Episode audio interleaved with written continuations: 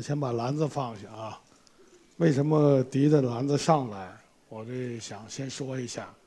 就是这个这个篮子呢，是我大概三十年前就开始提着它了。我那个时候呢，刚在美院留校，啊当老师。然后呢，我呢骑个自行车要上课，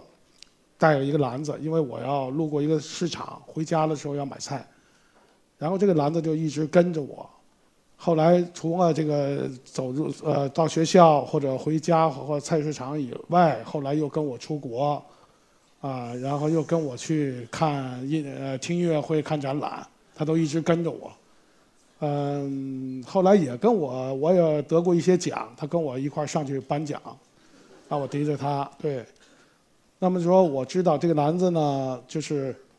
成了我一个 logo 了。就说，比如大家说说，哎，有一个李菁是什么样子？一描述就是说，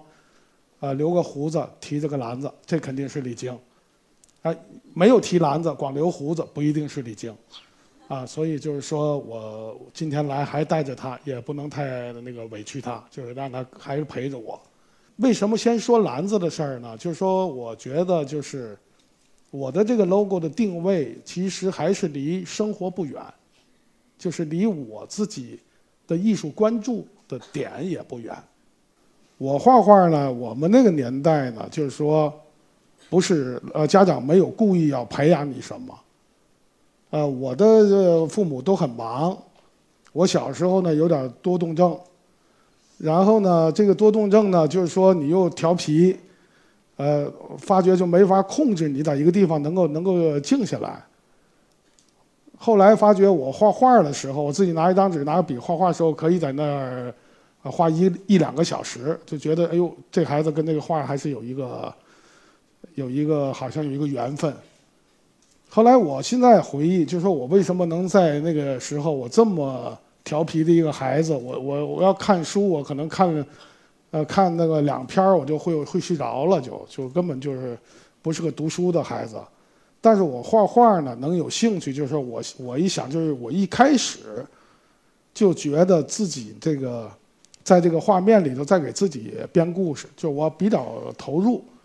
就说，你我拿起笔来的时候，可能我认为我的这个纸里的这个图画是真的，是真实的。呃，这个这个逗自己这个玩或者哄自己玩的这种状态。我现在想到我这个年龄，我们我大概有五十年了，就是到今天还是在逗我玩，而且这个初衷，这个兴趣点到今天也没有变。也就是说，你画画的时候，你可以忘掉你周围的一些你自己的这个角色也好，啊，你生活的角色，或者说你在公众眼里的角色，好多角色你都会忘。但是你面对画的时候，你是想的你的画面。是你的一个真实的一个世界，是你自己能够放掉一切，然后跟这个纸张、跟颜色、跟笔墨对话的这么一个世界。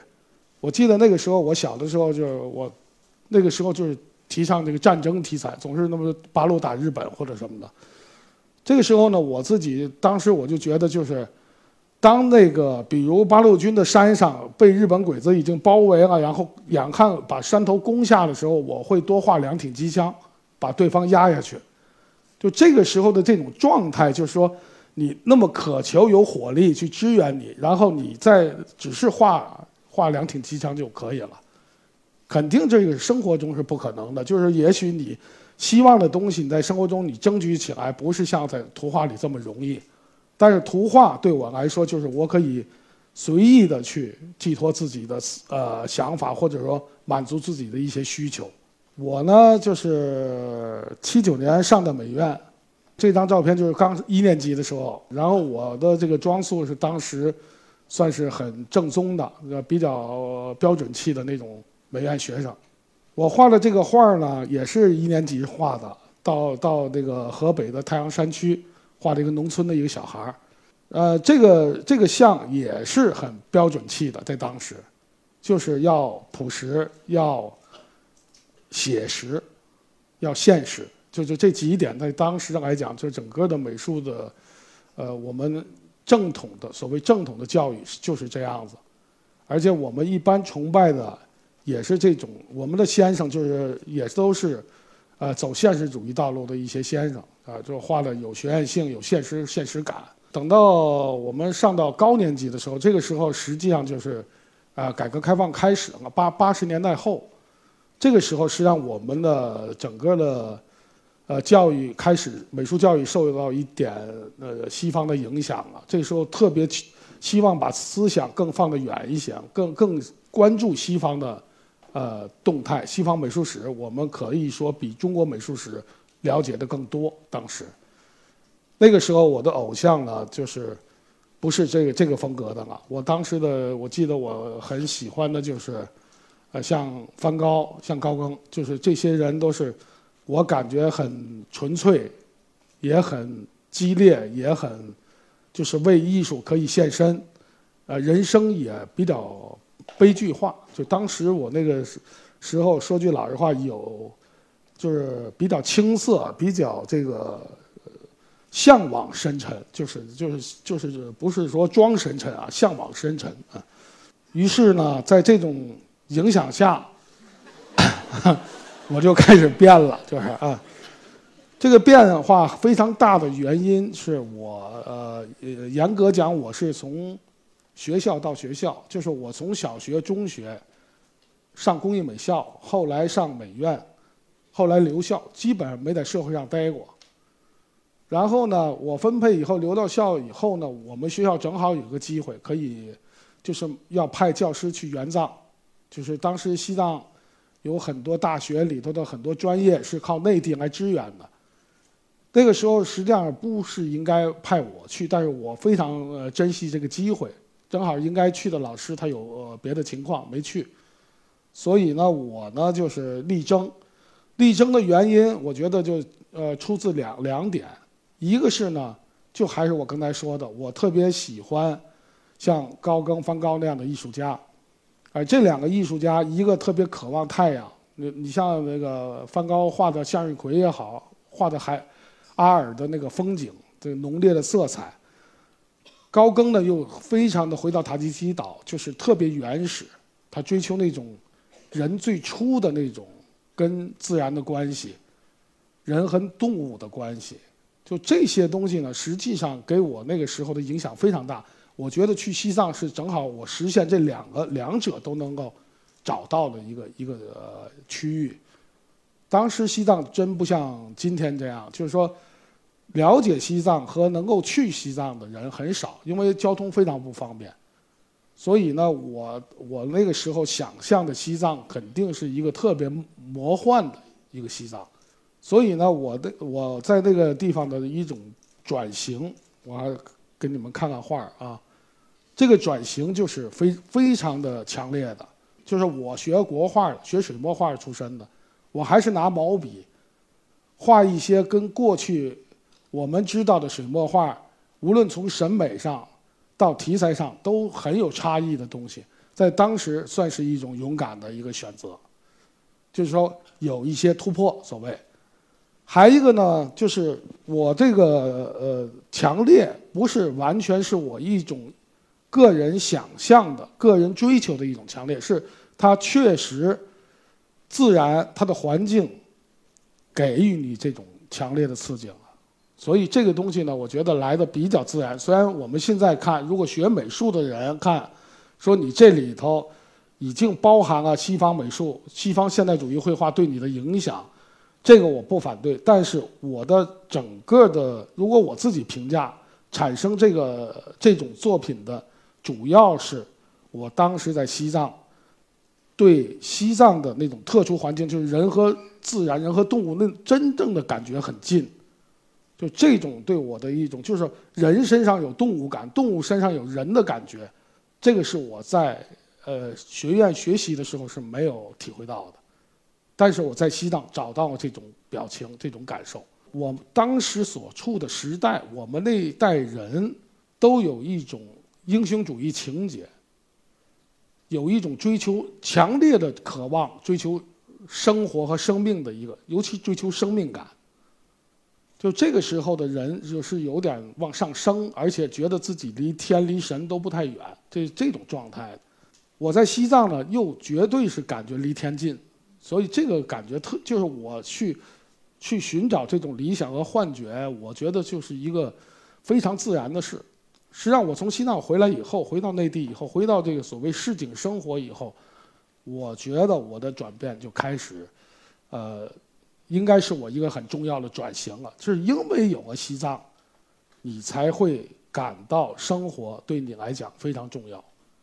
有了生命的体验，什么叫生命的体验？我觉得不管是我，因为我在西藏也去过无人区，因为咱们时间很短，我不要太多的说这个我在西藏的历险，包括看天葬也好看什么也好，可以说那都是在那么年轻的时候是非常的给你那种很强化的改变你的世界观，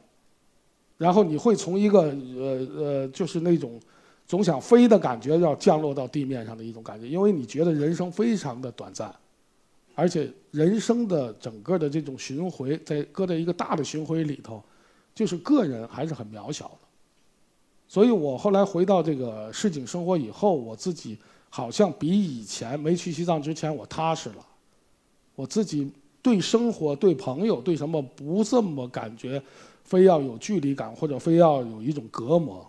这个时候我就又回到一个另外一个，我觉得是另外一个极端。就是我自己开始自己呃逗自己玩了，就是就是开始又回到自己怎么哄自己开心的这个角角色中去了。其实每个人内心里头，无论他多深沉，他一定有一个幽默的这一块，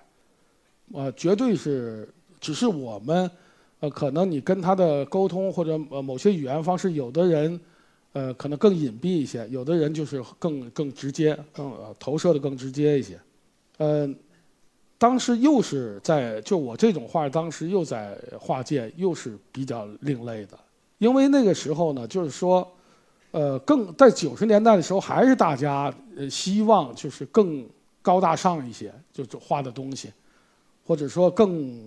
更激进、更前卫。然后我突然间从一个比较激进的一个艺术家，然后一下回到自己生活本体，然后就是看自己周围，然后把很多事情，把很多矛盾。把它一种幽默化了，或者说给予他一种这个所谓快乐的信息，这个跟我后来的这个自己的一种体验有关系。因为我觉得呢，就是其实后来想来想去，就觉得人你要一直皱着眉头，不一定是一件好事儿。在哪？就是说你的结果一定是悲剧的，不管是谁。所以是人生走的这个路啊，就是。还是要让自己高兴为好。就是说，你如果大家都是互相影响，是一种快乐的影响，我觉得这个，呃，世界这个生活，大家应该说要平和的多。其实呢，不管你是哪哪种角色，或者有有什么啊不高兴的事儿，但是你这个通过哪种方式怎么去转换一下？比如我，我就通过画的方式，因为我画画觉得是我自己。能够相对宣泄我自己的一些呃情绪的一个最好的去处。呃，这个这个时候又又有变化了，因为什么呢？就是我那个这个时候已经呃年龄比较大了，已经呃四四十岁了可能。那然后四十岁的人呢，有的时候就也有一种这个怀旧情节，而且生活我不知道我周围的时代怎么这么快就呃都在变。这个变的这个角度和这个这个脚步啊非常快，然后我自己感觉到就是我过去的那些记忆的东西和我现在的生活有一种混搭，就是不知道怎么就接上了这个线。其实我我们当时的就是说，比如就是说我们这时候已经有了这个按摩呀、拔罐子这些所有的这些呃娱乐的一些场场面都已经都出来了。呃，但是呢，我自己觉得，就是说，像我这样的人，我的一个感觉就是说，这种，呃，所有的娱乐对我来说，就就是说，它有它的一种正面的东西。其实我，你看我这个画的这个什么老中医给给给给给女兵啊把脉也好，还是这个红红嫂救救兵也好，这些东西呢，我认为就是说，所有的色情是你人心里头不对。不是说你画的题材，每个题材都不见得是有具体区分的。有的时候，一个裸体放在那，放在你面前的时候，有可能是色情的，有可能是不色情的。每个人的解读方式不一样，不是说因为只要是人体就是色情的。所以我这里头就是说，我们的形式不要再围绕着形式去，或者围绕题材去看看事情，是首先你看到的，是不是一个鲜活的人，是不是每个人有血有肉，这个是我自己呃一直追求的一个东西，就是说你画的东西一定要逼真，要有一种生命感。我所触碰的一些题材，好像在传统的文人，呃。绘画里头，包括我们现在看到的一些流传下来的这些所谓历史名作里头，好像都这种这种题材很少有人介入。也就是说，我自己呃，在我自己心里头，我没有认为就是说，呃，中国画必须要必须要延延续的是一种啊所谓文人的传统，所谓唯美的传统。但这个对我来说啊不是特别重要的。我认为就是说。我如果把自己的生活，把我自己的切实感受，能够通过我的毛笔，通过我画的这种作品的具体的形象，能够感染给别人，这个就足够了。呃，题材呢也是这样，好多人担心，就说今天就是这个中国画和这个时代是不是太有一种差距了？就是说我们怎么用呃过去传统的审美、传统的技巧来面对今天的生活？我说的这个。其实，呃，形式都不重要，就是重要的是你自己，你观察和你看没看这个生活。这个生活如果在你的呃心里头，它是入画的，它是有有有画面感的，你就可以画就行了。比如说我们现在画电脑，我也画过电脑，也画过电视，我觉得没有什么不可以。就包括现在的这些，呃，建筑都没有问题。这个不是我们觉得水墨画不能走进当代的一个一个呃障碍。我就我还是跟大家说，我这个肯定是讲的不如画的好，但是我在这个场合我必须讲。所以你们呢，不管我说什么，我建议还是多看看画，还是因为实实际上画呢，就是我要如果就是我就能表达画里的东西，我不再画画了，就是。这这肯定这多方便啊！一说大家也能得到画里的这种享受，啊，绘画还是绘画，呃，但是呢，就是我自己今天我也我也挺挺感动，就说还那么多人，而且我觉得好多都是很年轻的，因为像我们这个年龄组的人，就是后来有 有年轻人喜欢的艺术家，到今天不多。所以我还觉得特别的知足，就是说你的艺术能影响几代人的话，你太了不起了，是吧？嗯，我觉得呢，我第一我没有去非要为呃年轻人服务，我不是这种思想，就是说我研究你们，然后我怎么去为了我的艺术更年轻化，不是这样，就是我的内心里头不知道怎么样，永远是跟着这时代走的，时代这种时尚对我的那种投射很大。那么说，我是一个什么人呢？我觉得我就是一个两导体。什么叫两导体？就是说你自己可能就是白纸一张，但是你感官系统不错，你你敏锐啊，这点就是很重要的。然后你不夹杂更多的主观的这个所谓节流，任何一个事情进来了，你先拒绝它，然后你不让它放进来。我觉得。呃，你要是心地干净的话，或者说你自己的这个所谓无知，你是一个空白的话，永远上面能写很多东西。但是你过多的给自己填的，认为填的很满，然后有很多门不随便打开。我觉得你这样的艺术家，呃，应该，反正我不喜欢这样的艺术家。我自己我是希望我永远是年轻，永远永远充满活力。那么这里头。养育自己的一个办法就是说，呃，一个是要尊重感受，还有一个要跟着时代。怎么叫跟着时代走？就是所谓我们讲笔墨当随时代。那么说，你不要去对抗你周围的生活。我不认为对抗是一个选择。我认为就是说，尽可能的去接近生活，尽可能的让自己跟生活的这种交流上的渠道越顺畅越好。我的很多作品里头有有一种，呃，场面。这个场面就像大家经常聚会啊，经常吃饭啊，就是一种很丰盛的场面。这个场面呢，实际上对我来说，呃，是你看我们看早期的刚才前面的一些画里头，那个时候我还是比较个人化。到了后来，就到了零零年以后，我觉得我的思想就不太满足于一个我个人关上门，我的私生活是什么样子，我不太满意，就是所谓的小生活。因为我自己我还记得，我上学的时候，我们大家都谈过理想，我那个时候就理想就是请一百个人吃饭。然后这个理想呢，确实就是当时来讲，人认为我可能比谈那个共产主义要实现那个还难。就是说，你的那个时候讲请一百个人吃饭就是一个疯话，但是我实现了，还是就是请一百个人吃饭，我还是实现了。所以呢，就是我很早就有一种就是把快乐建立在共享上，建立在大家一起乐。就是我还真不是自己偷着关门把好吃的吃完就完了，就是。不不跟别人分享，所以这种性格也造就我的很多艺术，也是，就是不由自主的去考虑交流，考虑跟大家交流。所以我一直说，我说的，呃，有亲和力的画一定这个人不会是一个特别的封闭的人。因为你要看他的画，大家比如我的画有好多人喜欢，甚至都没接触过我的人，不认识李菁，但是看这个画，大家很开心，很很喜欢，我觉得就够了。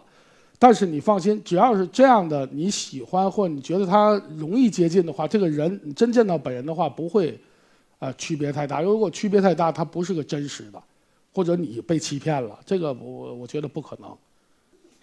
你看，这这又是一个场面啊！这个场面是我在今日美术馆做展览的时候，呃，因为我画这个盛宴，然后我平时的生活也三天两头的去聚，找一帮朋友聚会，在一起吃吃喝喝、唱歌啊，好什么也好。后来我就是说我我我能不能把我的生活直接搬移到美术馆里？因为我当时这个想象的时候，就是美术馆应该一般不让你在里头吃喝，就是。但是我这还做了很多工作，也花了很多心思，还是让它搬进去了。就是前面那个照片是在我工作室，在我生活当中吃喝，然后进美术馆吃喝。实际上这两个吃喝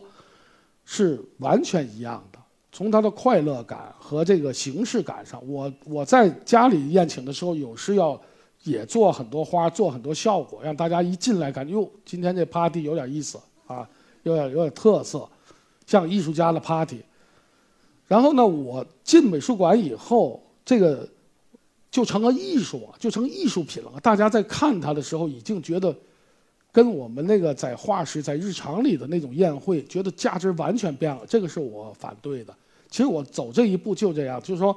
美术馆就是一个墙，好像它或者我们一个东西放在一个画框里，在展览里它就是艺术品，在生活中就是没什么价值，就是一种娱乐。我觉得这个还是不对的，因为什么呢？就是说，艺术和生活，就是说我们在生活当中，如果你自己真有艺术感的人，我们很点点滴滴的一种过程，我们可以给他足够的尊重。然后美术馆里的东西，如果我们就是因为他进了美术馆，我们认为他就是艺术，这也是一种，呃，我觉得起码说就是太简单化了。就是说，你你你要这么一想，你就很难去参与了，因为你上来就给他高大上了，那那就不对的。所以今天讲了那么多，我还是觉得就是说，呃，一个是就是不要放弃自己身边的这种生活里的细节，不要分那么多高低，呃，也不要以呃大小不。不要以规模决定。你有一个花园和有一盆花，我觉得，如果你爱的话，就是说他们是等同的。也许你有一盆花更好，你更专一，你维护它更专一，而且维护它的成本不需要太高。当然，你繁花似锦也好，那个需要你有一种足够的能力，而且需要你像对一盆花一样对待这些花，这个也都需要一种境界。所谓境界啊。还是看画啊，这这这，就是我还是强调，就是说，呃，我画的画一定是我喜欢的东西，是我有有感而发的东西。比如你看，就是说，你们要一看，就比如红烧肉也好，什么也好，就是你很难想象这个是不爱吃饭的人画成这样子，对吧？就是，就是这个你你这个呃非常重要，就是一定是呃。选择的别选择差，就是我一个素食主义者，我非要画猪头，这就出事儿了就。而且你也不能那么要求他，就是，所以我就说，嗯，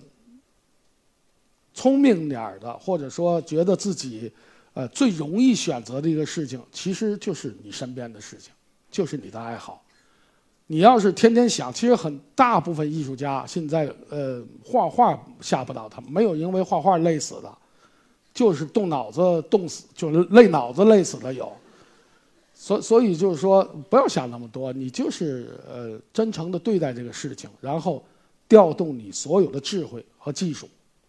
这个很很，就是你没很好的手肯定不行，就是你越简单的东西，你不表达不好也不行，是吧？这个你看嘛，也是就是我画的所谓盛宴的一种感觉，啊，有很多吃的，然后你们很明确就看出来，这个作者基本不是素食论者。怎么的？然后呢？这个作者不可能不近女色，反正这两两两点就是能够大家还能看出来。我觉得也没什么不好，就是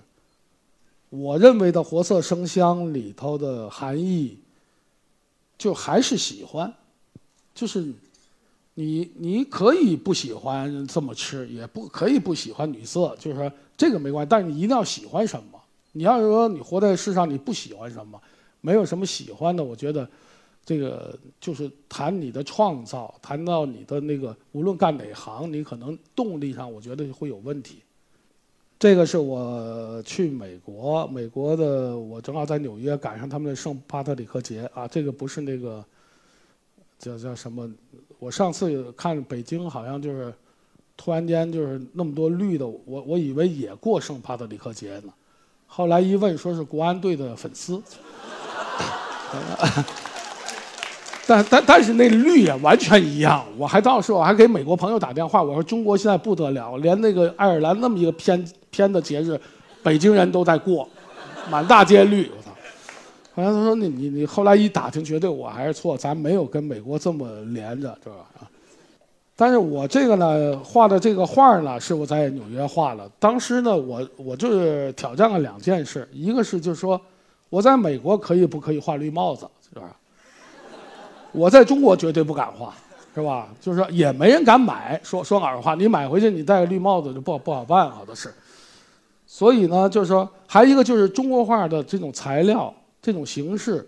能不能表现异国情调？就是我到美国的另外一种文化、另另外一种这个审美，你能不能融入进去？能不能刻画它？我觉得没有问题。所以说呢，就是说。实际上，现在就是这种交往和这个信息的这种快捷，已经把世界不没有那么多封闭和死角了。就是我们如果说你是从人性出发，从一个人本能出发，而且你具备这种语言能力的话，我觉得，呃，我因为我好多藏家是非洲人。所以他不一不一定是这个，就就是一个障碍，因为你拿着一个传统的毛笔，拿着一个背负着一个这么古老的、这么传统的民族的这种重量，就说你好像，呃，作为一个艺术家，呃，作为尤其画水墨的艺术家，